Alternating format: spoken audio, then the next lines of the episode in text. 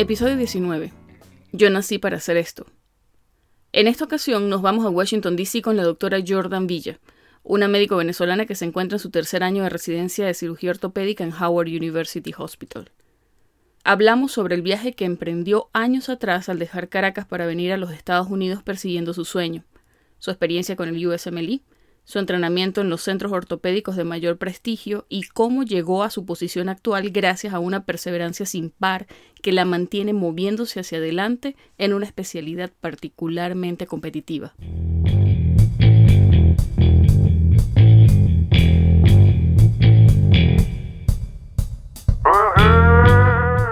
Estás escuchando Pluripotenciales, el podcast de la doctora Sheila Toro. Forma parte de una comunidad médica en la que se exalta cooperación en lugar de competencia y escucha voces auténticas que relatan historias de resiliencia, perseverancia y reinvención.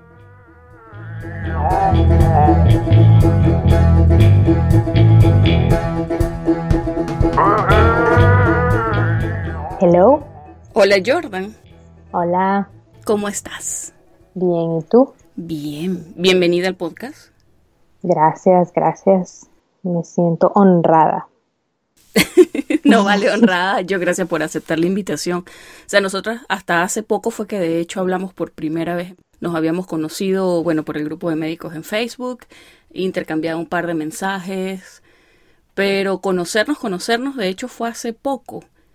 Exacto. Sí, y la primera vez que hablamos a mí de inmediato me llamó la atención que tú a pesar de ser caraqueña, tienes un acento muy lindo, bueno, sin ofender a los caraqueños, a mí me suena muy lindo porque me suena como andino, como a lo que yo estoy más acostumbrada, pues.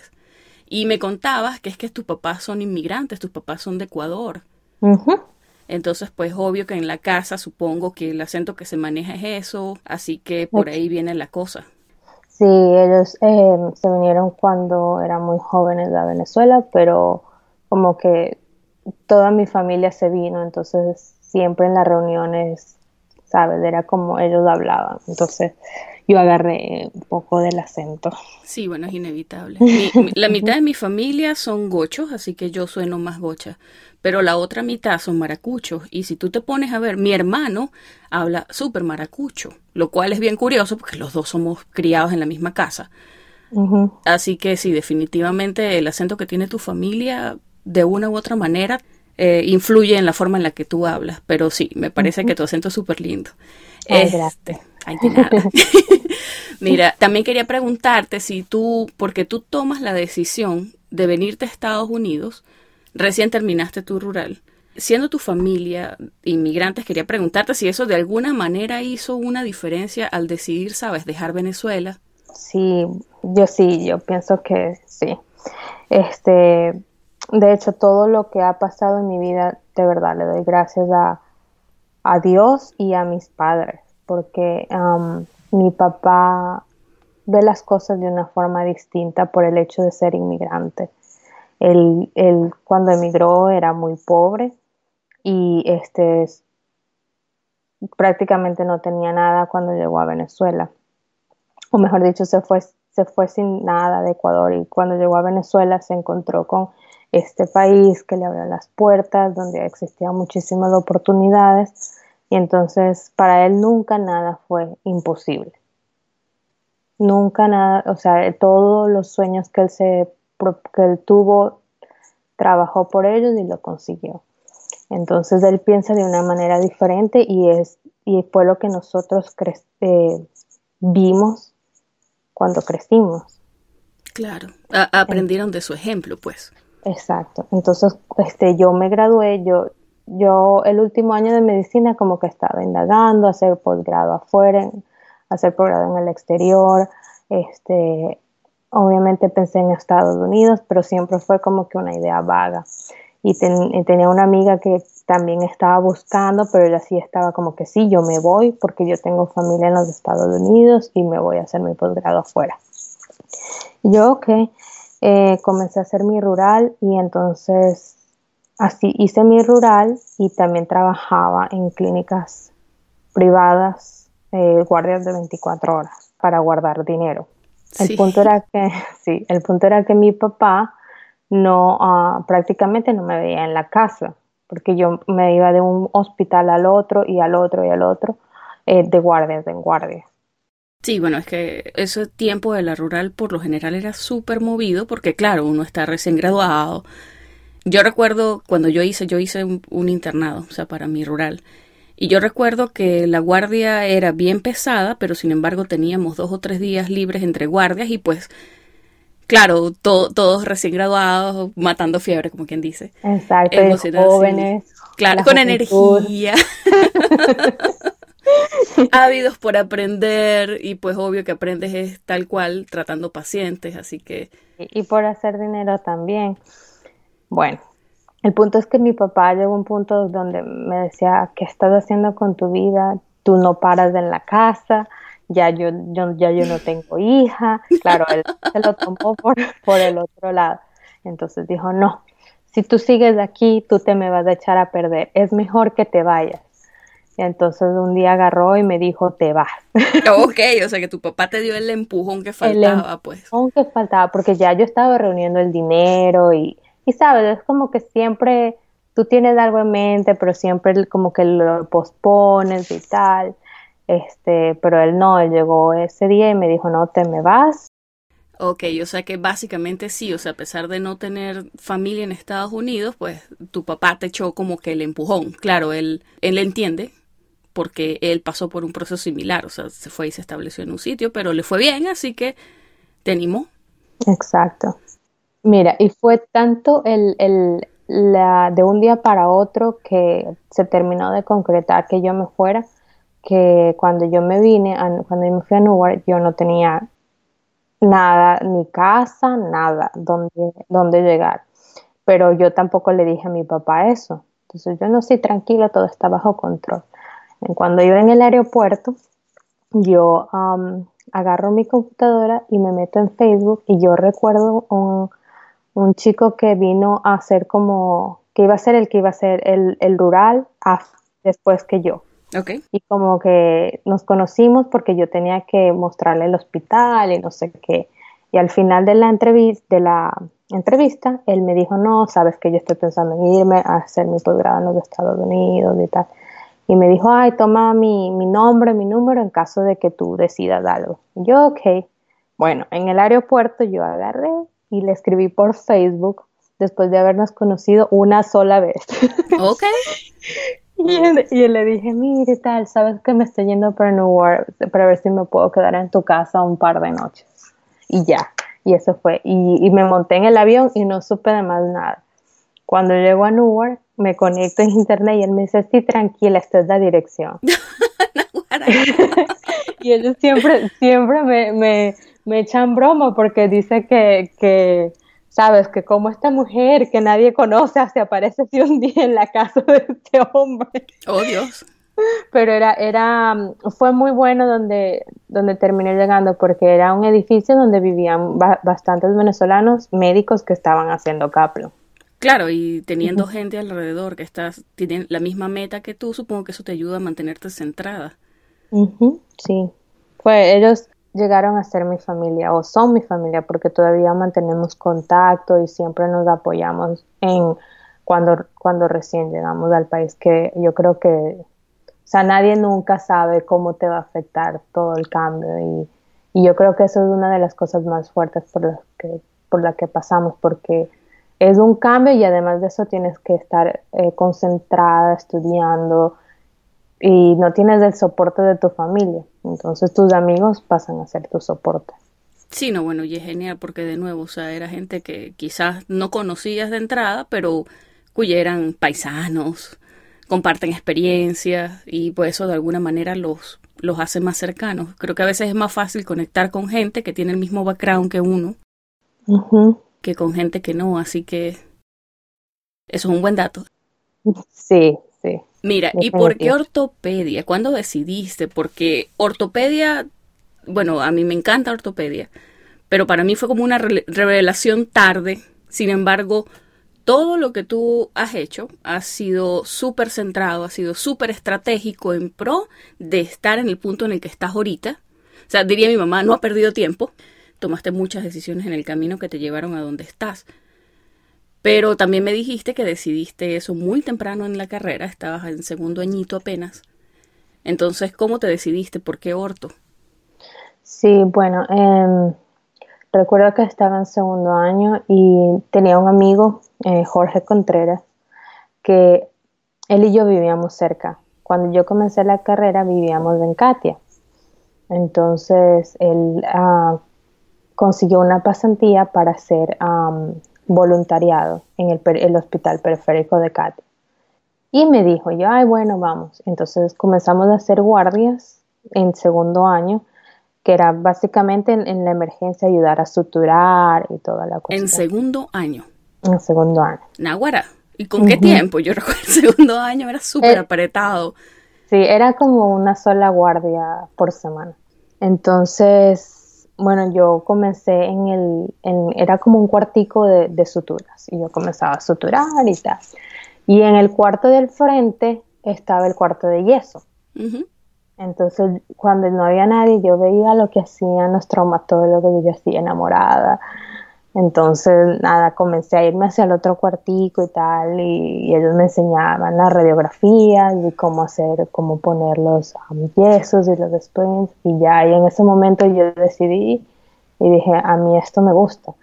Y, y parte de eso fue porque sentí en ese momento que podía, de hecho, ayudar al paciente ahí mismo, yo sin necesitar de nadie y el paciente se iba a sentir mejor inmediatamente. Entonces, y además me gusta, me gusta eso del, trabajar con mis manos. A mí me parece que hasta cierto punto, de hecho, es un poco relajante y todo, a pesar de que el, sí. el ambiente no es el más relajante. Digo, tienes la gente, la presión del paciente, tiene dolor, pero tiene un toque artístico. Sí, pero tú, sí, y no, y la satisfacción que, sí, yo entiendo, el paciente tiene dolor, pero es cuestión de segundos que tú reduces la fractura, inmediatamente el paciente se siente bien. Sí, eso es algo que no, todas las especialidades tienen, es un plus inmenso. Igual las intervenciones quirúrgicas. O sea, tienes un paciente y la recuperación la mayoría de las veces es súper rápido y tienes a la gente que tiene mucho tiempo sin caminar, el día siguiente ya están empezando a probar un poquito con el peso, ¿sabes? Sí, pero definitivamente yo te digo, lo que yo vi no es ni la décima parte de lo que ortopedia es. O sea, yo me enamoré de lo superficial, de lo que, oh, lo cool que, yo veía, pero um, cuando empecé, y con esa idea fue con la que me vine a Estados Unidos. Después cuando comencé a hacer el research, me di cuenta de que ortopedia no era eso, de que hay tantas cosas que están detrás y que son tan interesantes, que se están haciendo tantas investigaciones a nivel molecular, celular, um, mecánico, o sea, es tanto y tanto que, que, uno se da cuenta de que no sabe que me terminó de enamorar y yo dije, ay, sí, amo ortopedia. Sí, es una nota, especialmente en este país, porque ortopedia tiene muchísimo presupuesto. Eh, suena, suena crudo que lo digas, pero la plata te da posibilidades. Entonces hay muchísima investigación en cosas súper interesantes que va mucho más allá de simplemente poner una placa, poner un tornillo. exacto. Y hay una ciencia detrás de poner el tornillo y dónde lo pones y el diámetro y la, la longitud, todo. O sea, no es solamente ponerlo. no, no es carpintería. Exacto, como todo el mundo piensa. bueno, desde afuera, pero no, no, no, desechemos la carpintería. A mí, honestamente, me parece súper divertida. Yo soy la que arma los muebles de aquí aquí en la casa. me parece súper relajante.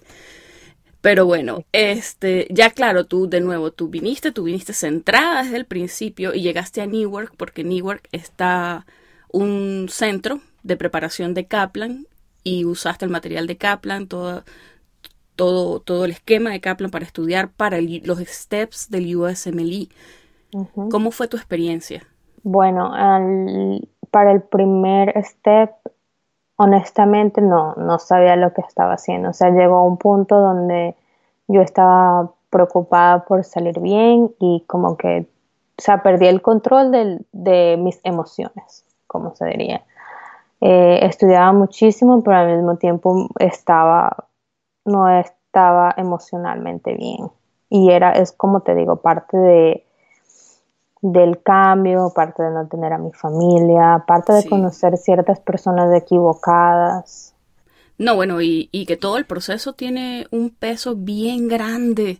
Te meten en la cabeza de una el examen, el STEP 1, para quienes no están acá, es el primer examen que presentas para certificarte y poder concursar un posgrado.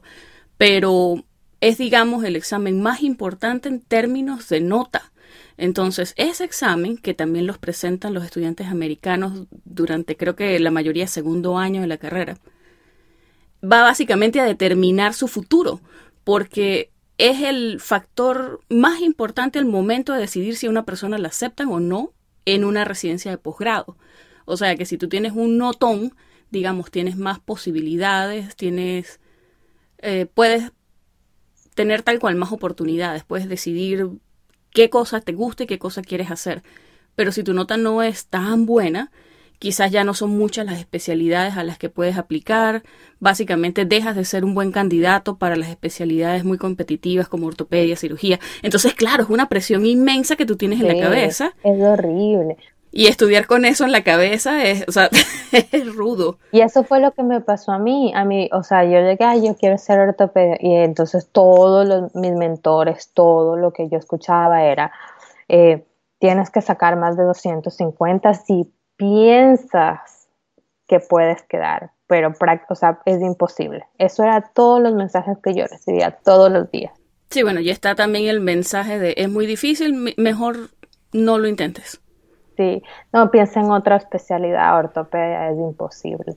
Entonces, bueno, eso entre otras cosas, yo estaba así un poco estresada, eh, que, o sea, el día del examen eso se, se, vio, pues yo no tenía el control de mi tiempo, de mis emociones, a pesar de que yo había estudiado mucho.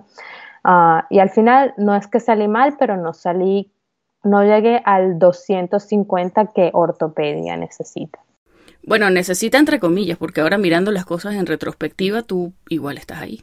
Exacto. Bueno, este, porque durante ese proceso, obviamente uno aprende, aprendes que, eh, que sí, que tus emociones son lo más importante, que hay una, que existe una forma de que tú puedas estudiar y al mismo tiempo no descuidarte de, de, de ti, de tu cuerpo, de tu alimentación, de tu estado anímico, de que tú, a pesar de que, y, es, y esto se lo explico porque hay muchas personas que vienen y, piensan en, estudiar y, es eso, pues solamente estudiar.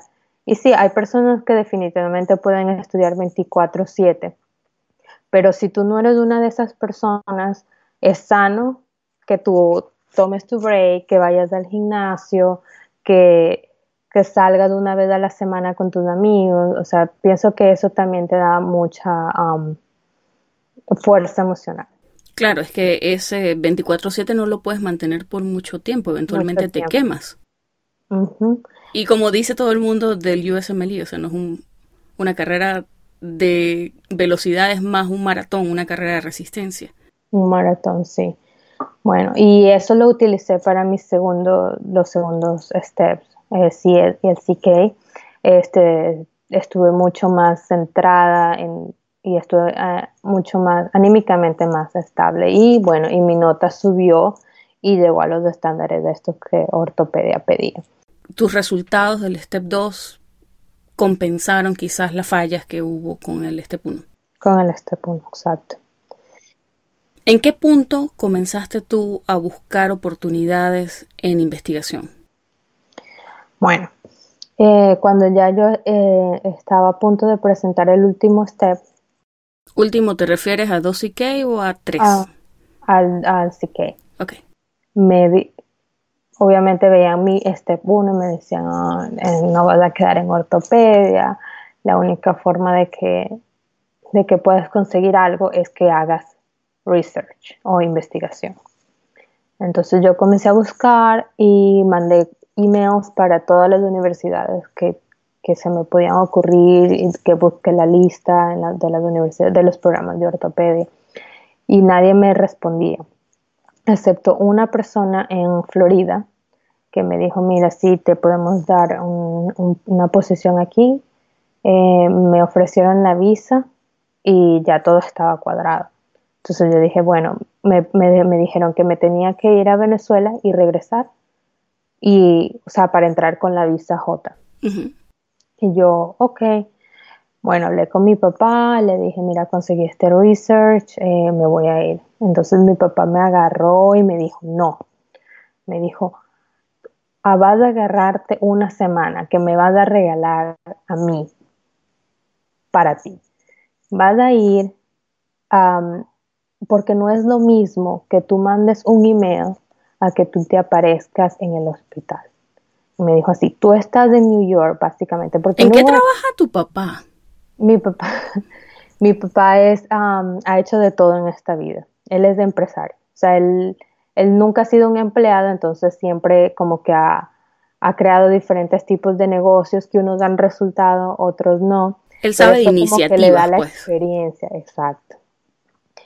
Entonces eh, me dijo, yo, yo vivía en Newark, que es 20, 25 minutos en tren de, de New York, la distancia entre Newark y New York. Entonces me dijo, vete para allá, lleva tus currículos en mano y, y ve a los hospitales.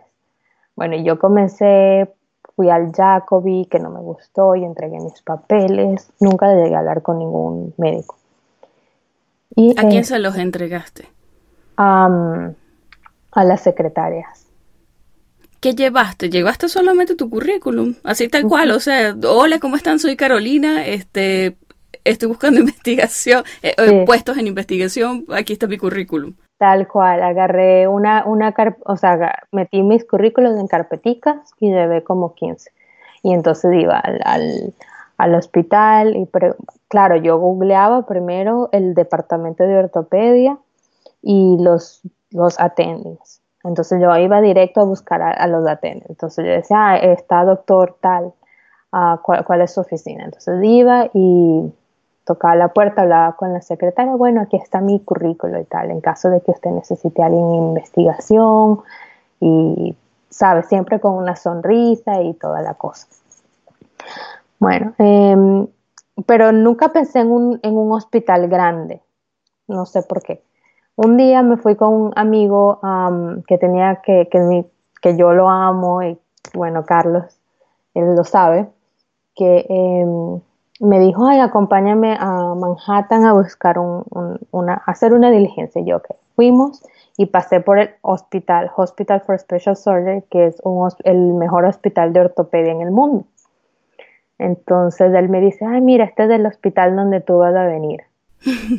claro, pero él me lo dice así, como que, porque obviamente siempre, siempre ha confiado en mí. Entonces, como que él, él ve, él, ve algo en mí que, y, él, y es así, lo que él me dice que me va a pasar, me pasa. Claro, y eso también te ayuda, eso de alguna manera te da tu confianza, tener gente que, que, que cree en ti. Entonces él me dice, aquí es donde vas a venir. Y yo, yo ni idea qué, qué hospital era. Entonces yo llego a la casa, googleo, busco los attendings, agarro otra vez mi, mi carpeta con, con mis CDs y me voy eh, al día siguiente. Y comencé por el Research Building, porque ellos tienen un, un edificio solamente para investigación, aparte del hospital. Entonces comencé por el piso 1 entregando mis currículos y tal. Cuando llegué al piso 6, eh, me consigo una persona que me dice, ay, sí, porque es que yo tengo un, un, chico mexicano que ustedes podrían hablar español. Así, tipo, tipo, la, tipo la inmigrante, vamos a ponerte con el otro inmigrante, tal cual. Y yo, ay, gracias. Entonces me dice, pero ¿qué es lo que tú quieres? Y eso sí, lo que tú dices es, es cierto. Yo siempre supe siempre supe lo que quise y lo que yo quería era ortopedia. Entonces, y yo siento que eso es algo que me ayudó muchísimo y que para el que, me esté escuchando, que no importa lo imposible que parezca, si tú sabes lo que quieres y tú tienes una estrategia para conseguirlo, lo vas a conseguir. Además que yo sentía que yo había nacido para hacer esto. Entonces eh, ella me dice, ¿qué es lo que tú quieres? Y digo, bueno, yo quiero hacer ortopedia. Y me dice, ah, bueno, eh, yo no te voy a poder ayudar. Y yo, ay, Dios mío, ¿quién me manda a abrir la boca? sí, pero entonces ella me dice, no, eh, yo no te puedo ayudar, pero yo tengo un amigo que te puede ayudar, que él es ortopedia, porque yo soy PhD, pero yo no soy médico. Y entonces levantó el teléfono y llamó a la oficina de este doctor, que ha sido mi mentor, y le dice, le dice, mira, tengo una chica aquí que viene, eh, que está interesada en investigación, este, me gustaría que tú la veas. Y me mandó de una a la oficina de, del doctor, que probablemente yo nunca hubiese ido. Me mandó, la secretaria me recibió, agarró mi currículo y para ella fue como que yo fui referida por, el, por la PhD. O sea, era como que venía mandada por, por una de sus mejores amigas. Entonces, obviamente me recibieron con las puertas abiertas y por eso te digo, o sea, y es algo que se dio ni siquiera, o sea, yo sí, obviamente yo busqué la oportunidad, pero de, después todo se dio de una manera tan como al tiempo perfecto y todo armonioso como que para que como para que se me, se me diera lo que se me dio después. Bueno, me, me entrevistó, yo le gusté, no tenía ninguna posición disponible y me dijo, bueno, te, yo le dije, bueno, a mí no me importa, porque además fue casi que el único doctor con el que logré hablar. Y le dije, no me importa que no tenga ninguna posición, no me importa que no me paguen, yo lo que quiero es aprender de usted. Yo, a mí me gusta ortopedia, es lo único que yo quiero hacer en mi vida y quiero tener más experiencia y quiero aprender del mejor que es usted. y Tú apuntaste al ego. Nunca falla. Ah, especialmente con ortopedia. Cirujanos en general. No, no es una crítica, es solo una observación. Sí. Bueno, y, y así comencé. Con, eh, sea, en mi, en mi vida pensar trabajar en el mejor hospital del mundo, ni como voluntaria, pues. Y, y obviamente, o sea, y con él, que de verdad uno de los, o sea, en verdad uno de los mejores ah, ortopedistas, em, o sea, jamás, nunca se me había cruzado por la mente y se dio. Que yo no me lo podía creer, yo, lloraba, y yo, ay, papá, ay, mi papá, mira lo que me acaba de pasar. Y bueno, comencé trabajando con él, no trabajando, comencé como voluntaria y era literalmente su sombra. Y además él es una de esas personas que le encanta estar rodeado de, estudiantes y de gente que quiere aprender. Entonces él siempre te explica y te lleva y tiene mucha energía. Entonces era, o sea, es como estar como con, con una, una persona joven pero que tiene toda la experiencia de, que él tiene, pues. Claro, y está dispuesto a compartir, le gusta, le gusta enseñar. él es exacto. Y bueno, disfruté, yo creo que esa fue una de las mejores épocas de mi vida, disfruté cada día, eh, aprendí muchísimo, llegué, o sea, hice research y también llegué a ir al quirófano y eso fue el, como que el tercer hit que me dijo sí, lo mío de ortopedia. Cuando entré al quirófano y vi cómo se hacían los procedimientos, dije, no, ya, tengo que quedar como sea. ¿Qué tipo de investigación hacías con él? Era, mm, él hace research básicamente en outcomes, clinical outcomes. Y el que yo hice era específicamente a outcomes después de um, fracturas de cadera básicamente evalúa la efectividad de tratamientos. exacto, pero él, la diferencia entre él y muchos otros ortopedistas es que él hizo medicina, hizo como que un fellow en oncología también y más ortopedia. Entonces, él hace mucha investigación de osteoporosis y qué medicamentos tiene que tener el paciente para evitar fracturas por osteoporosis y también eh, él estaba envuelto en mucha investigación para um, nuevos tratamientos para, para eso, para osteoporosis. Entonces teníamos muchos trials, que es lo que, clinical trials, que es como que tienes tu grupo control y tu otro grupo que le estás dando el nuevo medicamento que se está investigando. Claro, y es genial porque justamente ese tipo de investigación es de donde salen los resultados que eventualmente van a determinar las conductas que se toman en la consulta. Digo, qué se le da a la persona, que no se le da. O sea, básicamente estabas en un sitio en donde se genera conocimiento que va a ser usado por otras personas para tomar conductas terapéuticas. Exacto. Eso a mí me parece que le termina dando a uno como un sentido de importancia, te ayuda, te empuja. Sí, y, y, eso te hace ver que no, o sea, que, que, que es otro mundo y que es, y que se pueden hacer tantas cosas y, y además de él, él te hace, él me hizo sentir a mí como, mm, en ningún momento me hizo sentir que yo era diferente de, de todos los researchers que trabajaban conmigo, researchers. Em, yo trabajaba con tres americanos, de uno de Cornell, otro de, otra que era una que estaba aplicando para la escuela de medicina y otra que, que también era de una escuela muy buena de aquí de Estados Unidos. Y él jamás me hizo sentir menos, él de hecho me agarraba y me daba las, sus ideas, me decía, mira, te voy a dar esta idea, haz este proyecto. Y me daba los proyectos a mí. Qué genial. O sea que de hecho él intentó ayudarte, o sea, fue, se, enfocó en eso, no, no fue indiferente, fue activamente colaborador contigo totalmente. Yo a él le agradezco muchísimo y yo estoy aquí por él. ¿Y el doctor es, es de dónde? Él es americano, su nombre es Joseph Lane um, y trabaja en, el hospital, Hospital for Special Surgery.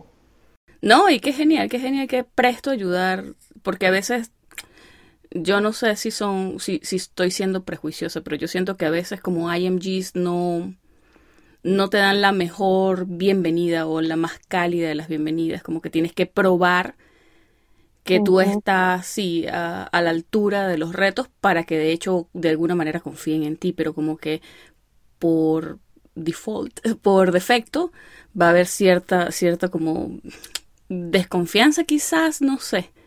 Tienes que ganarte tal cual la confianza de la gente. Y yo, y yo pienso que eso es con todos. O sea, nadie, tú, o sea, si tú piensas como un attending, como un profesional, y tú llega alguien en tu oficina, tú no le vas a decir, ok, ve y tú opera con mi paciente, en mi paciente.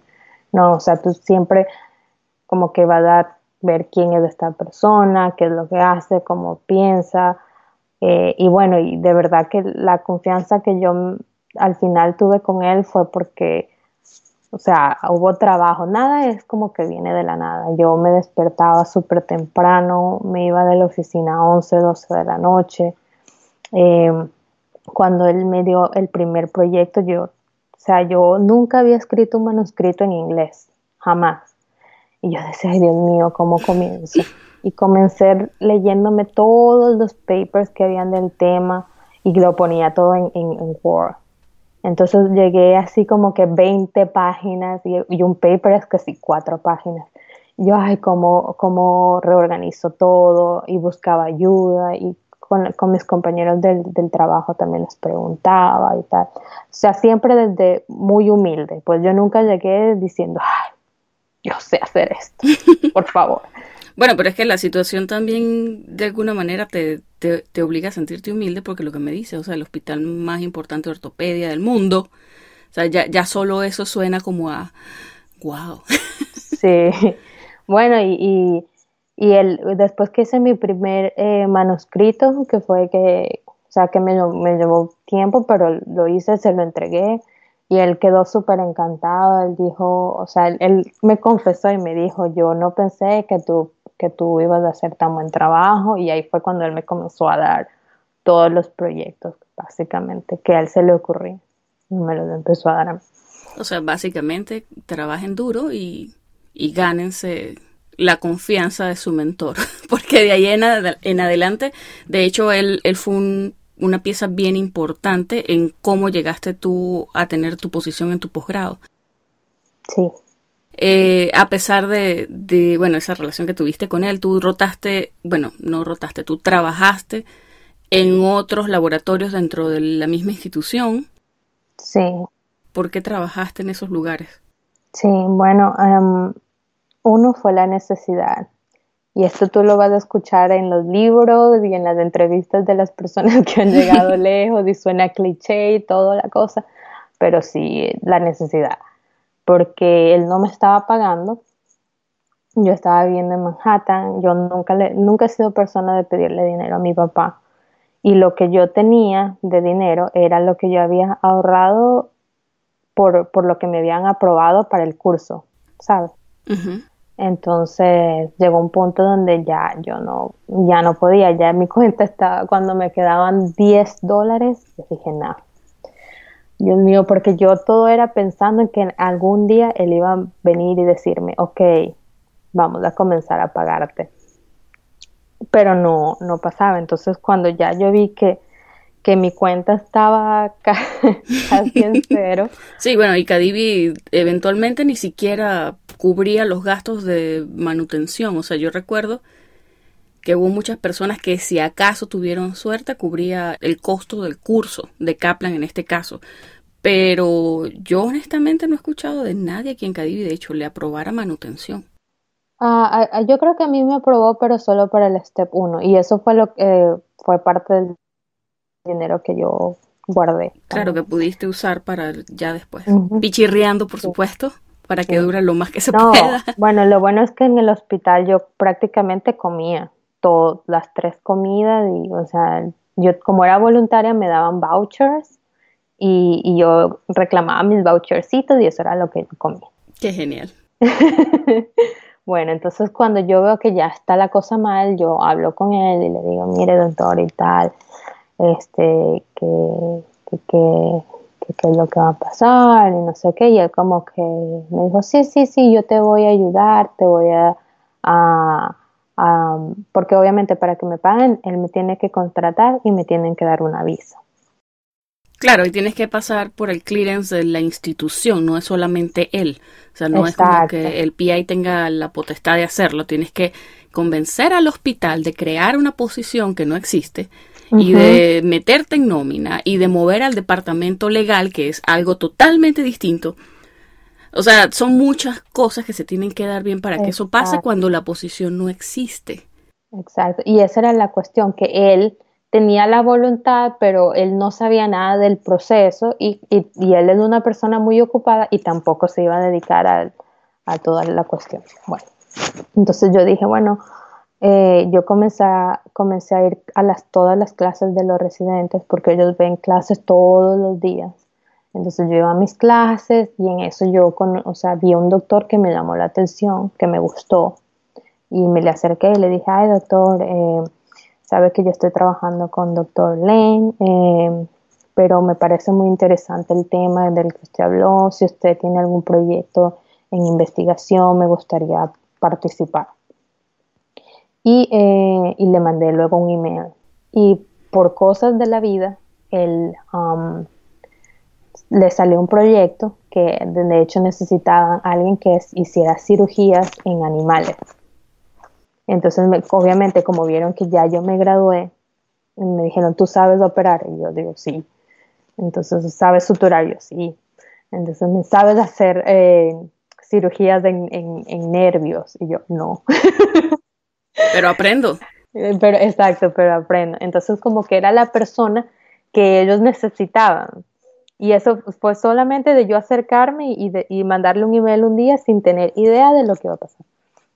Entonces, nada, cuando vieron mi CV, me, entrevistaron y me dijeron, bueno, tenemos un proyecto, es un, um, una compañía japonesa que quiere probar este, eh, quiere que este producto sea aprobado por la FDA. Eh, entonces tenemos que probarlo primero en animales, vamos a hacer cirugías en ratas y en um, conejos. Eh, tú no te preocupes, nosotros te vamos a mandar a Colombia para que tú hagas tu curso de microcirugía. Y una vez que lo hagas, vienes y comienzas a, operar, a, operar los animales. Y yo, ok. Entonces ellos me ofrecieron la, la visa y me ofrecieron pagarme. Y en ese momento fue cuando Lane también dijo no, él como que se preocupó, me dijo no, no te vayas, yo te voy a hacer el mismo procedimiento y tal. Entonces yo le dije así como que no, tranquilo, que yo estoy en el otro edificio, pero yo sigo con usted, yo voy a seguir los proyectos que, tenía y, y tranquilo. Y bueno, y así fue como me contrataron. Y, fue, y de hecho yo eso lo discutí con la secretaria de Lane. Le dije, ¿qué hago? Porque esta gente me está, me está llamando para hacer este proyecto, pero yo no quiero dejar a Lane. Y ella fue la que me dijo, me dijo, me dijo, Jordan, tú ya has aprendido todo lo que tú tienes que aprender de Lane. Me dijo así, ya es hora de que tú conozcas a otra gente, de que hagas otros proyectos, eso te va a ayudar. Más, más, mientras más personas conozcas, más tú nunca vas a saber cuándo, cuándo te van a ayudar. Y ella mismo, que es súper amiga de él, me, me, dijo, no, vete. Ya Lane ha sido mucho para ti, vete a otra oficina. Y yo, ok. Entonces ahí fue cuando me fui a, con otro doctor que es también, eh, este es incluso mucho este sí es el top, top, top del, de los ortopedistas en mano. Y es mucho más estricto y es mucho más, literalmente hablaba conmigo solamente cuando teníamos, eh, cuando le tenía que presentar los resultados. Ok. Y al final fue un proyecto que no, no fue tan fácil porque este, yo tenía que coordinar las cirugías, tenía que coordinar que tengamos todos los instrumentos, me tuve que ir a Ítaca, que es como que a seis horas a buscar una sola maquinita para hacer los, uno de los um, tests. Eh, sabes lidiar con todo el, la, el comité de ética del, eh, edificio de investigación, cuadrar los quirófanos, o sea, fue un trabajón. Pero yo a él nunca le, dije nada, yo simplemente movía todas las piezas y él me decía, ah, y iban a mover el, los quirófanos, iban a mudarse de edificio. Y yo, ay, no, no se puede mudar antes de que yo termine este proyecto. Porque, o sea, para mí era súper importante hacerlo antes de que yo aplicara. Claro, claro, claro. Y, y bueno, y, y, y, bueno, y eso era que yo tuve que hacer, un día hice como 20 cirugías en un día, 6 de la mañana, 10 de la noche. Y yo les llevaba galletas, decía, por favor, quédense conmigo hasta las 10. yo sé que ustedes tienen vida, pero yo necesito que me echen la mano. Sí, llegó un punto donde ellos me dejaban, me dejaban el quirófano, tú cierras la puerta, y yo, ok, no importa. Y, y bueno, y así saqué el proyecto en el, antes de que se mudaran lo que implicaba que, o sea, si, si, si no lo hacía antes de que se mudara, eso era seis meses entre la mudanza y que todo volviera a la normalidad. Sí, y aparte, bueno, tienes que volver a hacer algunas cosas que ya hiciste, lo que dices, o sea, quizás evaluación de de el nuevo espacio, si cumple o no los requisitos de, bueno, de seguridad, lo que tú dices de ética, tratamiento de animales, o sea, hay muchas cosas detrás de esto. Y ya, ya pedimos la rata, y después había que alimentarlas, después por cuánto tiempo más había que alimentarlas. o sea, es un, una cosa impresionante. Yo nunca pensé que eh, había tanto detrás y al final todo recaía en mis manos. Entonces, bueno, al final eh, sacamos el proyecto adelante y él súper contento conmigo. Y la otra posición en investigación que tuviste allí dentro del mismo hospital fue otro departamento, fue otro doctor. ¿Cómo me cuentas un poco más acerca de eso? Sí, bueno, él es el doctor, um, doctor Helfen, es uno de los mejores traumatólogos. Él es traumatólogo. Eh, y yo había aplicado para una... Um, él usualmente recibe personas o estudiantes de medicina o doctores internacionales para un observership por dos semanas. Cuando yo, antes de que yo comenzara con Lane, yo había ido a su oficina y, me explicaron eso y yo apliqué. Y cuando ya estaba trabajando con Lane, recibí un email que me dijeron, oh, que no sé qué, no sé qué pasó con una de las personas que se suponía que tenía que venir. Eh, entonces, este, como que me, dieron el, cupo que, que tenían. Y yo, wow. Entonces yo hablé con Len, yo le dije, mire doctor, sabe que yo había aplicado y me, están, me dijeron que me lo iban a dar para ver si me podía dar un, un mes, o sea que yo iba a seguir trabajando con él, pero en los días de, eh, o sea, de horario normal de 8 a 5 yo iba a estar con Helfer y ya después yo me iba con, con Y bueno, y así hice, comencé a trabajar con él como solo observer. Y ahí saqué también dos, dos papers que en un mes. Como observer. Y él, él también me metía a quirófano para observar y tal. Pero es un programa que maneja ese departamento, ese hospital o es ese doctor que lo hace. Él era el, él es el, él era el jefe del, del ah, departamento de traumatología. Ok. No, lo pregunto porque yo sé que incluso hacer shadowing, hacer un observer chip, eso es como una pasantía, digamos. En ortopedia no es fácil acá porque, bueno, hay un montón de cosas, puede ser bastante costoso, aparte te piden que tengan ya experiencia quizás en ortopedia, que, bueno, quizás como médico general no tienes, o te pueden pedir que, bueno, tengas notas bien altas en los exámenes, o sea, no es quizás tan fácil o, no, no digamos fácil, pero no, es más difícil conseguir un observership a veces en ortopedia, o bueno, en las especialidades competitivas, en las especialidades quirúrgicas, más difícil que quizás en especialidades clínicas. Sí, sí, es de verdad, como te digo, eso fue buscando y, como que todo se compaginó. Con, no, no sé cómo explicar, porque yo, yo te entiendo, porque cuando yo comencé a buscar, solamente recibí una, una respuesta. Y, pero ya una vez que ya estaba dentro, era como que las puertas se iban abriendo. Sí, bueno, es, lo que te dicen, o sea, quizás ya después que tienes un pie dentro ya, ya es otra cosa porque te están viendo ahí y ya tienes algo que te respalda, que es la experiencia que, que tú tienes en este hospital o en este programa o en este laboratorio. Sí hace una diferencia. Sí, y ellos llaman a, no es como, como en otros países o en Venezuela, ellos aquí literalmente agarran el teléfono, ah, cuéntame qué, qué te parece esta chica es trabajadora, es simpática, llega temprano, trae galletas. Imagínate, Nahuara. Tremendo, tremendo, tremendo plus. Es un factor.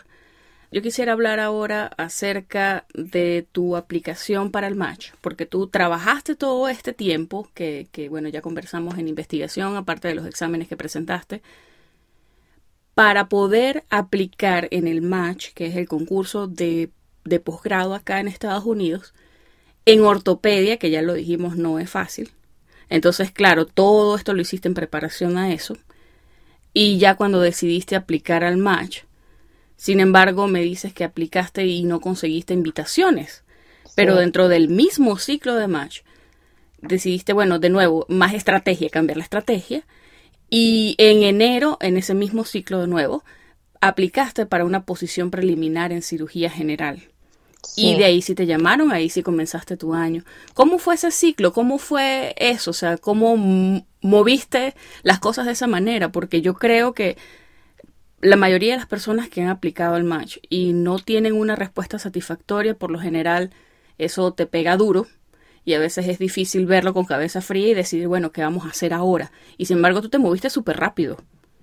Sí, bueno, eh, cuando yo apliqué la primera vez, yo tenía un abstract, ni siquiera estaba publicado porque ah, tenía seis meses trabajando con Lane cuando apliqué.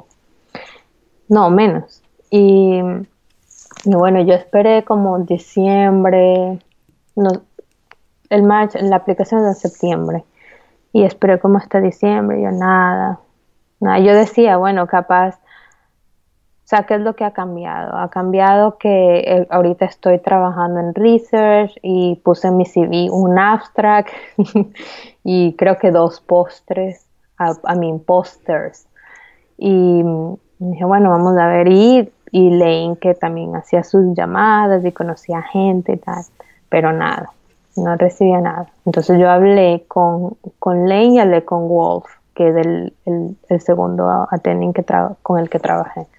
Y los dos me dijeron, mira, la forma de que tú entres a ortopedia es que entres en el sistema. Entonces me dijeron así. Y entrar en el sistema significa que nos demuestres que tú tienes eh, habilidades clínicas.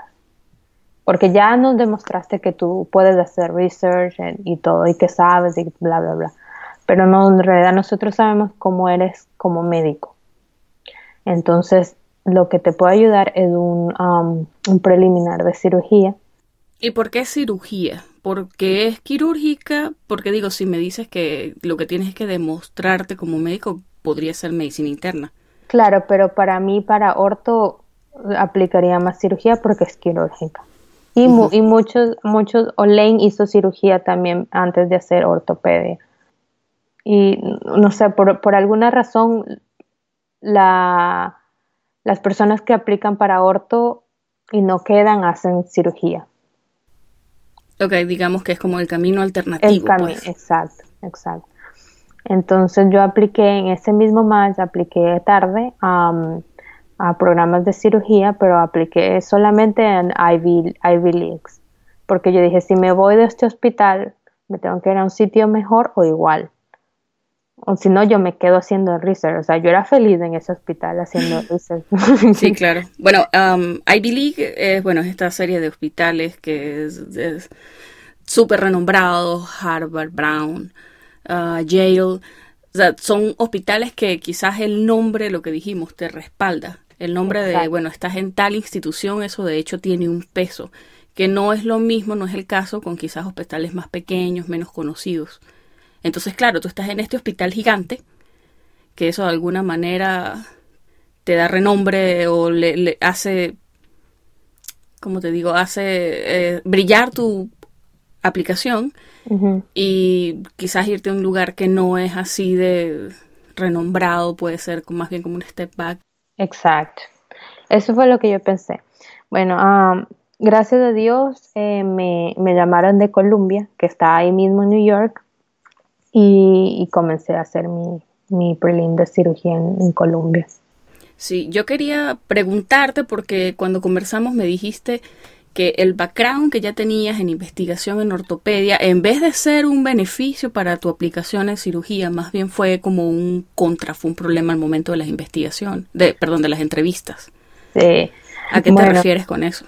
Um, nada, que fui a mi entrevista con la program director, la directora del programa de cirugía, y era una mujer.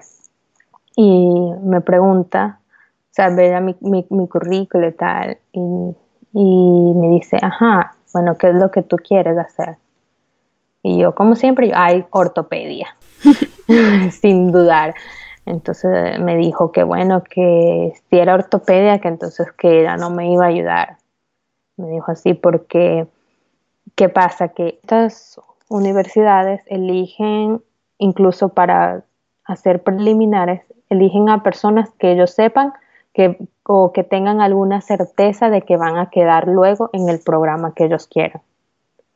Entonces, para ella, yo definitivamente no iba a quedar en ortopedia. Entonces me dijo, yo no quiero que alguien que haya pasado por Columbia claro queden los récords como que, ah, pasó un año en Colombia y, después no se sabe qué pasó con esa persona, nunca quedó, eh, ¿sabes? Porque eso es como una raya para la universidad. Entonces me dijo así como que, o sea, honestamente tú no vas a quedar en ortopedia. Ubícate. así tal cual, me dijo, eh, ah, ortopedia es súper competitiva, eh, ¿sabes? Todos prácticamente son súper, básicamente me dijo, los más inteligentes de las mejores universidades son los que quiero. Y, y, así, me lo dijo así. Yo le dije, ah, bueno, yo le dije, yo le dije, bueno, eso ya lo he escuchado muchas veces. Eh, yo tengo, o sea, yo ahorita hice investigación en HSS y, y yo siento que ellos me pueden ayudar y le dije que igualito yo iba a seguir intentando y, ya. Y le dije gracias, muchísimas gracias. Mira, y un consejo para todos. Todo el mundo te va a decir que es imposible, que no se puede, que mil cosas negativas. Nada, no escuchen nada de lo que les digan, sigan su corazón y trabajen duro por lo que quieren y ya. Oídos sordos. ¿Verdad que sí? O sea, yo, yo a, estas alturas yo no entiendo por qué, yo, y mira que yo soy una pesimista consagrada, pero yo no entiendo la negatividad, o sea, es una cosa, En el momento que tú abres la boca y te preguntan, ya, ya yo no quiero ni responder. ¿Qué especialidad te gusta a ti? En el momento en que tú mencionas una especialidad a la que sea difícil quedar, ya la gente te mira. Los más discretos te miran con, con cara de lástima. Y los más excéntricos te dicen, pero mira muchacha, o sea, tú estás loca, eso no va a pasar, ubícate. Sí. Y es difícil lidiar con ese tipo de cosas. O sea, ya, ya tú estás lidiando con un montón de cosas, con exámenes, con presión externa, con, cuye, ¿quién necesita trabajo extra? No, pero eso te, eso te hace más fuerte. Y cuando yo quedé en ortopedia, yo, yo dije sí, gracias a todos mis amigos, a toda mi familia, a los que me ayudaron, pero gracias a las personas que me dijeron que no podía. ¿Por qué? Porque eso fue un challenge para mí. Eso me hizo sentir, no, sí puedo y ya vas a ver. También depende de cómo te lo tomes. No todo el mundo lo toma de la misma manera. Hay gente a quien eso de hecho lo desmotiva. Hay gente que, que decide, bueno, voy a reajustar mis expectativas, voy a hacer algo distinto. Hay gente a quien le gusta, ahí me incluyo yo, llevar la contraria a la humanidad. Y uno sigue insistiendo mientras más te dicen que no, tú más te quedas ahí pegada. Pero bueno, supongo que en tu caso insistir tuvo un final feliz. Bueno, hice mi ah, hice el año de cirugía y como tú dices, sí, fue mucha estrategia. Em, teníamos cuatro semanas de vacaciones separadas y las cuatro semanas de vacaciones yo las pedí para que coincidieran con, con las conferencias de ortopedia. Ya va, pero ¿Cómo pasaste en Colombia de esta doctora, que era el program director, la directora del posgrado, de decirte, mira, eh, no, a que de hecho te ofrecieran la posición? Sí, um, yo creo que fue la otra persona que me entrevistó, que era el ex chairman del programa que eso también fue mucha casualidad, que la persona que me iba a entrevistar tuvo una emergencia, se tuvo que ir al quirófano y no me pudo entrevistar. Y entonces eh, yo fui la, la, única aplicante que se quedó al final, que, no, que me, me quedaba pendiente una persona por entrevistarme. Y nada, me hicieron esperar como tres horas hasta que por fin apareció esta persona que fue la que me entrevistó. Y bueno, fue un una persona totalmente diferente. Fue, había viajado a Venezuela, había, um, tiene amigos venezolanos y me dijo, no, sabes que me encantan los venezolanos y tal. Y, sentí que con él hice muy buen feedback. Entonces yo creo que eso fue lo que me ayudó, a pesar de que la pro director no, no creía en mí.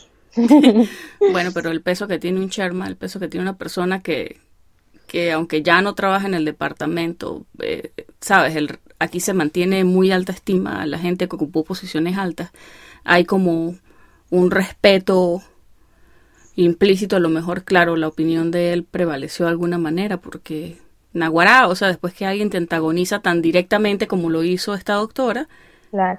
Igualito te ofrecieron la posición. Sí, y también fue la forma en que yo le respondí a ella, pues yo no, sea, en ningún momento negué que me gustaba ortopedia, en ningún momento le dije, mira, sí, tienes toda la razón. No, yo le dije, no, yo siento que sí, que sí puedo y tengo, tengo esta gente que me está apoyando porque son ortopedistas y siento que sí. Y, bueno, y lo que tú me has dicho ya me lo han dicho muchas veces. Entonces yo creo que eso, o sea, de verdad que yo fui muy, muy tajante con ella. Mostraste mucha seguridad. Sí, bueno, y eso es algo que es un feature bien deseado en, un aplicante. ¿Y cómo fue tu experiencia ahí? ¿Cómo te fue? Eso fue en New York Presbyterian Hospital, ¿verdad? ¿Es un hospital universitario de Columbia o es un hospital afiliado? ¿Cómo funciona? No, es del hospital de Columbia. Ok. ¿Cómo fue tu experiencia en esa residencia? Digo, después de la primera experiencia que tuviste con la doctora. Muy buena, muy buena. De verdad que todos los residentes súper inteligentes, como, o sea, todos son de Ivy Leagues, pero todos son súper humildes, súper buena gente. Nosotros salíamos todos los jueves para happy hours y si, ¿sabes? Y si alguno tenía algún problema, ellos venían y te cubrían. Y, o sea, entre nosotros hubo siempre mucha camaradería y, Fue, fue, fue muy bonito, sí. Y ya luego, bueno, me estabas contando cómo tú trataste de mover tus vacaciones para que coincidieran con conferencias. Y en esa conversación inicial que tuvimos fue muy marcado, o sea, yo noté de una que tú trataste de ir a todas las conferencias de la Sociedad de Ortopedia a la que pudieras, te enfocaste muchísimo en conocer personas que de alguna manera te pudieran ayudar. Es ¿Era una cuestión de networking o había alguna otra motivación? No, bueno, tenía las, los papers que, con los que había trabajado que sí, que los quería presentar en conferencias. Aparte, yo siempre, a mí me, me encanta dar conferencias. Es algo que desde que estaba en la escuela y en la universidad, el primer año me gané un premio y todo por, por una exposición que hice.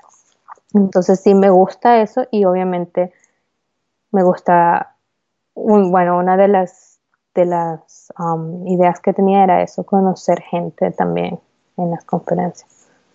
Y eso fue lo que me ayudó también, porque ahí fue donde conocí a uno de los residentes de mi actual programa y él me llevó a conocer al program director de mi actual programa.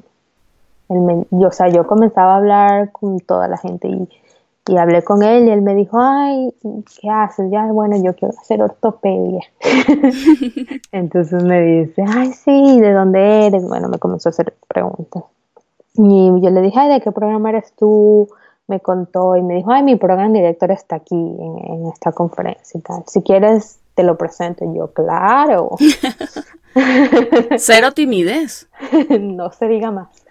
Y bueno, y me llevó donde estaba el, el em, mi program director actual, me introdujo eh, y fue igualito, la misma historia. Yo le dije, no, sí, yo quiero hacer ortopedia. Y me dijo, ay, eso es muy difícil, por no decir imposible. Y, ahí fue igualito. Yo le dije, ay, doctor, eso ya lo he escuchado muchas veces, pero aquí me tiene y aquí voy a seguir. Y entonces él se, se quedó impresionado con la respuesta, creo yo. Y bueno, y él como que siempre, o sea, se acordaba de mí, ya yo a él lo conocía. Hiciste una impresión. Sí, después salimos a cenar, los residentes que estaban ahí y él y yo. Y bueno, y cuando llegó la, la el día de la, la, aplicación, el año siguiente, yo apliqué para ese programa también. Y la segunda vez que apliqué, solamente recibí dos entrevistas que fue ese programa y otro que es en la Universidad de Ohio. Ah, no, no mentira, Toliro, Toliro. ¿En qué se diferenció ese ciclo de mayo? Digo, aparte de que por supuesto habías conocido a esta persona, ya habías presentado varios trabajos en conferencias de ortopedia. ¿Qué otra diferencia hubo? O sea, ¿cómo eras tú distinta como aplicante? ¿Cómo te cambió la aplicación ese año que hiciste en cirugía? ¿Cómo te hizo un mejor candidato? Sí, tenía un año de cirugía en Colombia, que eso no es, o sea, que, eso salta en el currículo. Tenía las cartas de referencia de Colombia, más las cartas de referencia de, de, Hospital for Special Surgery. Eh, para el momento en que yo apliqué ya tenía más de 10 publicaciones y las presentaciones que había hecho en, en las conferencias. Entonces, creo que fue lo que me ayudó. Pero siempre está la, lo que siempre estaba en mi contra era que era International Medical Graduate, porque ellos siempre, los programas filtran los, los médicos internacionales e inmediatamente los quitan, por lo menos para ortopedia. Los quitan y ni siquiera miran los currículos. Entonces, yo creo que muchos de los programas ni siquiera me vieron. ¿Y por qué en estos lugares te vieron? Mi pregunta es, ¿conocías a alguien ahí? No, en Toliro no sé, no sé por qué me dieron la entrevista, porque no conocía a nadie, que yo sepa nadie llamó por mí, pero en, en Howard, mi mentor llamó al programa director de Howard y le dijo, mira, eh, yo tengo, habló cosas muy bonitas de mí porque lo hizo de hecho cuando al frente mío y me dijo, lo único que te pido es que agarres el currículo y lo veas. Es lo único que te voy a pedir. O sea, que él confiaba muchísimo en la recomendación que estaba haciendo. exacto. Y él ah, dejó un mensaje con la secretaria, lo llamó a él, la, él lo llamó como tres veces. Y bueno, y ahí fue, así fue como conseguí la entrevista. Y cuando, de hecho, cuando fui a la entrevista, él me vio, él me reconoció y me dijo, me dijo, bueno, vamos a ver porque tu mentor me ha estado llamando demasiado. y yo, bueno. Qué genial, digo, conseguir a alguien que esté dispuesto a abogar por ti hasta ese nivel. Ahora, los restos es historia, como dicen. Ya actualmente estás en tu tercer año en la residencia, en el posgrado. ¿Cómo ha sido esa experiencia como residente? Porque también eres la única IMG que hay. Como hablamos ya, eso, eso puede ser difícil. Em, difícil. ah, la residencia es, um, sí, uno piensa que, ay, qué trabajo entrar, pero después cuando tú entras en la residencia es también mucho trabajo. O sea, es, pero es cuestión de costumbre, pienso yo. Okay. Porque es otra vez acostumbrarse al ritmo de levantarse temprano, de hacer las rondas, de estar horas en el quirófano, de no comer por horas, pero ya al final cuando ya uno se acostumbra. Y el segundo año es el más fuerte, ya una vez que uno pasa el segundo año ya. ¿Más fuerte de qué forma? Porque yo, yo pensaría que de hecho el primero quizás que es el de adaptación es el que va a ser más difícil. Lo que pasa es que como ya hice cirugía, ya, ya yo tenía experiencia clínica en, aquí en Estados Unidos y el primer año no fue nada diferente de lo que había hecho en Colombia. Pero en el segundo año, en casi en todos los programas de orto, te comienzan a dar eh, las consultas. Okay. Entonces tú cubres todas las consultas y eso es lo que, y, comienzas a estar en, en call, de guardia. Entonces en mi hospital eh, es solamente una persona de guardia que es que del, el o sea, cuando tú estás de guardia, eres solamente tú. Entonces tienes que estar pendiente de los pacientes que están ya hospitalizados, de la emergencia cuando te llaman, tienes que hacer las reducciones tú solo, hacer las radiografías que tienen que tener la, la, la de views, de, eh, proyecciones, las proyecciones. Las proyecciones adecuadas, y, y en la mañana siguiente presentas todo lo que vino durante la noche. Entonces ahí es cuando viene la el problema, porque entonces si tú, se te olvidó una proyección, si tu uh, cast no está, si tu um, spleen no está bien o tu yeso no está bien, si se te olvidó mencionar algo, entonces ahí comienzan los problemas. Sí, bueno, claro, es, la parte en la que ya evalúan lo que tú hiciste. Exacto, entonces sí, es, mucha responsabilidad que, que, tú comienzas a tener de, después de no tener prácticamente ninguna responsabilidad. Entonces eso creo que es lo que hace más fuerte el segundo año. Ok, y yo quería preguntarte a ti particularmente, porque las mujeres en las especialidades quirúrgicas en Estados Unidos son muy pocas, de hecho, las estadísticas para cirugía general están creo que alrededor del 18, 16% de mujeres trabajando como cirujanos generales ahorita, pero para ortopedia son aún menos.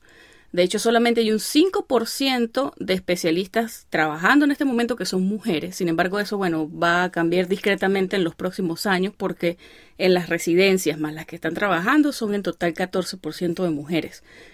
Mi punto es, son pocas mujeres es una especialidad que tradicionalmente es de caballeros, pero no sé, o sea, ¿tú sientes que eso de alguna manera ha sido un factor?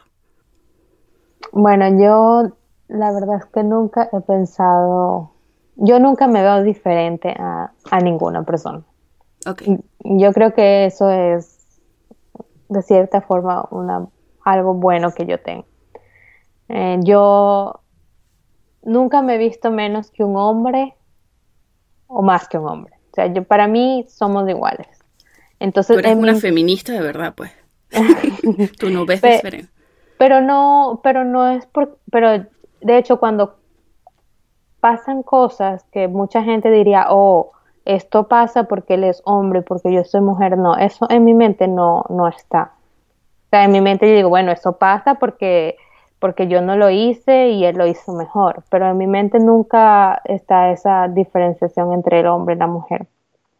Nunca, nunca había estado, pero con todo lo que ha pasado en la residencia, sí, como que hay veces que me, que, que me doy cuenta y como que, ay, como que sí, como que es porque yo soy mujer pero igual trato de no, de no prestarle mucha atención a eso y tratar de hacer el mejor trabajo que se pueda y demostrar que sí, pues de que se puede hacer igual. Sí, lo digo porque hay cierta tendencia en algunas especialidades que son, no sé, quizás dirigidas por mujeres, de hacer un ambiente que sea más, lo llaman female friendly, como más amigable hacia las residentes, mujeres. Pero sin embargo, yo he hablado personalmente con gente con, con directores de programas que ellos piensan que eso de hecho es una mala idea, que hay que favorecer más algo que sea gender neutral, que sea un ambiente que sea neutral desde el punto de vista de género. Lo que pasa es que, claro, de esto se viene hablando mucho últimamente a raíz de lo que pasó hace un par de años con el movimiento Me Too y que ha infiltrado todos los sectores de la sociedad americana lo que se conversa en los medios de alguna manera hace una diferencia en las conversaciones que se tienen en todos los demás ambientes. Entonces sé que se ha infiltrado un poco algo de eso, de, de, de, de, ¿sabes? De alguna manera de favorecer a las mujeres, pero de nuevo, la gente que es más vieja escuela, incluso doctoras que son más old school, ¿sabes?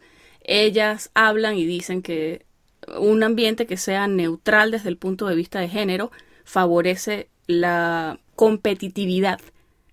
El hecho de que la persona no note diferencias en cuanto a qué se espera de ella o al trato, de alguna manera eso promueve tratar de ser competitivo y tratar de que sean más bien tus habilidades las que resalten en lugar de, de bueno, cosas relacionadas quizás a género, otros factores, al hecho de si eres extranjero o no eres extranjero.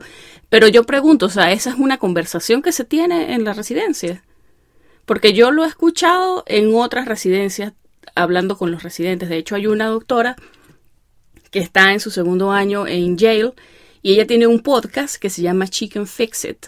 Entonces hacen entrevistas mensuales con otras ortopedistas mujeres y hablan acerca de ortopedia y de ser una mujer en la ortopedia. Entonces es, como dicen los americanos, is a thing, es realmente un tema de conversación. Sí, Sí es. Em, yo creo que eso depende mucho del programa. Hay muchos programas que todavía tienen solamente hombres en el programa y que nunca han tenido una mujer. Pero eh, mi programa es, um, en ese sentido, ellos sí han tenido más mujeres, por lo menos una mujer cada año. De, de, lo que yo de lo que yo he visto pues hasta donde yo sé y mi program director es una una persona que respeta y admira mucho a las mujeres. O sea, de hecho no es un problema, pues es más bien una persona, lo que tú dices, es respetuoso y, sí. y no ha sido un problema para ninguna de las residentes. Así que mm. eso es lo importante, digo, que sientan que, que de alguna manera el ambiente es inclusivo. La mayoría de las program directors yo creo que están en esa onda ahora, pero siempre hay, tú sabes, um, residentes hombres que son un poquito más no son así. Pero bueno, eso es lo que demuestra son las inseguridades del residente, ¿no? Eso no tiene nada que ver con nosotras, ¿sabes? Entonces. Hay gente que tiene el ego frágil y ya, pues, esas cosas pasan. Hombre, mujer, perro, gato, sea, independiente del género, pues. Mira, ¿y qué esperas tú para tu futuro? ¿Cuáles son tus planes? Bueno, um, Ahorita en tercer año todavía estoy pensando en, qué especialidad hacer porque me gusta casi todo. Pero creo que haré joints, que sería ah, reemplazo de cadera o rodilla. Es lo que estoy pensando. Yo de hecho recuerdo que como residente a la primera cirugía que entré fue un reemplazo de rodilla y fue bien, más, bien shocking. Yo no me esperaba eh, que fuera tan dinámica la cirugía, digamos. eso es lo que me gusta. El dinamismo. Sí, me, me gusta em, que son cirugías rápidas, que si las hacen bien, el paciente puede estar súper bien las, las 24, 24 horas después. Especialmente acá, que a la gente la dan de alta casi que de inmediato. Nosotros damos de alta el día siguiente. Entonces, eso es lo que me gusta, que eh, el hecho de estar en quirófano y, ¿sabes? y decir como que, ajá, como que yo soy la que tengo el control aquí y yo soy la que estoy haciendo esta cirugía. Y aparte son divertidos, hay muchos gadgets, hay aparaticos, hay cositas, herramientas, es, es lo que tú dices, desde el punto de vista manual es súper atractivo. Sí, sí, definitivo. Y también tiene otra cosa buena que es eh, que son uh, cirugías que son que tú puedes um, schedule eh, sí, programar y, y planificar. Exacto, que no va a ser ninguna emergencia. Entonces, porque obviamente yo también pienso en algún momento tener una familia. sí, claro, y es algo compatible. Y algo impresionante que yo he notado acá eh, por parte de las doctoras es que después que llegan, terminan sus especialidades, de hecho, tú puedes planificar tu tiempo de una forma súper efectiva y súper eficiente. Hay gente que trabaja medio tiempo. Lo que tú dices, o sea, el hecho de que puedas planificar, son cirugías que puedes planificar con anticipación. Eso te garantiza o el mejor de los outcomes. oh Dios. Eh, ¿cómo, carajo se traduce outcome? resultados. Resultados, exacto. Eh, sí, el mejor de los resultados y eficiencia, o sea, mides tiempo versus resultados y en realidad la planificación te, te permite tener cirugías altamente eficientes y puedes manejar a los pacientes en lo que tú dices, poco tiempo y ver resultados y diferencias bien grandes en la calidad de vida del paciente. Y Naguará, o sea, yo no sabía, yo estando en Venezuela no sabía que hay lo que te digo, doctoras que trabajan medio tiempo. Solamente en la mañana operan, pasan consulta y las tardes se la dedican enteramente a su familia o bueno, a otras actividades fuera de, la consulta. Sí. Lo cual es genial. Es genial. Hay trabajo pendiente, pero tú sabes cuál es el norte y definitivamente la recompensa es genial. es cierto. Así que bueno, muchísimo éxito en ese sentido. Y mira, para cerrar, ¿Qué consejo puedes darle tú a esas personas que están persiguiendo una posición en residencias altamente competitivas, no necesariamente ortopedia? Bueno, em, algunas personas me han, me han contactado por Facebook y bueno, disculpe si no, si no respondo, a veces estoy muy ocupado. Pero mi consejo sería, primero, tener en claro qué es lo que quieres y y bueno, y después tener una estrategia para conseguir lo que quieres.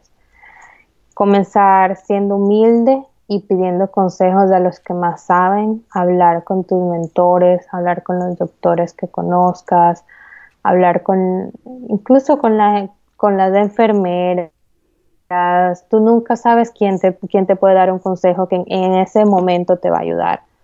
Em, obviamente estudiar mucho, a tratar de salir lo mejor que se pueda en los steps, eso es muy importante. Eh, y donde, donde sea que estén, ya sea estudiando, trabajando, den lo máximo y que no les importe nada más.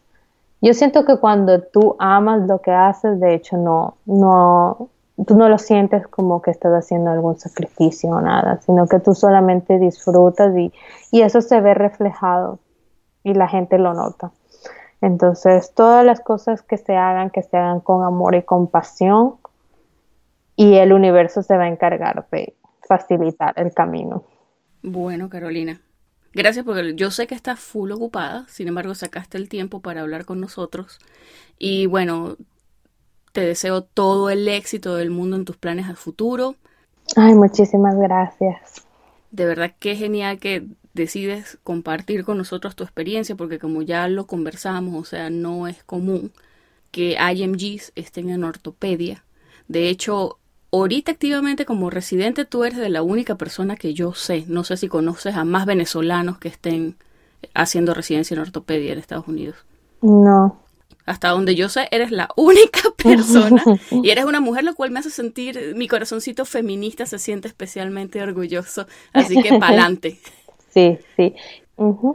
Cualquier pregunta, cualquier inquietud me pueden preguntar. Bueno, de verdad, muchísimas gracias. Y bueno, seguimos en contacto. Ok, muchísimas gracias. Bye bye.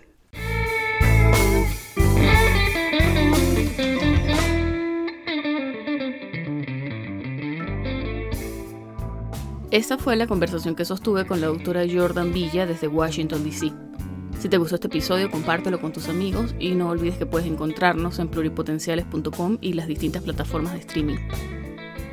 Desde Houston, Texas, en los Estados Unidos, y como siempre deseándoles el mayor de los éxitos, se despide su colega Sheila Toro.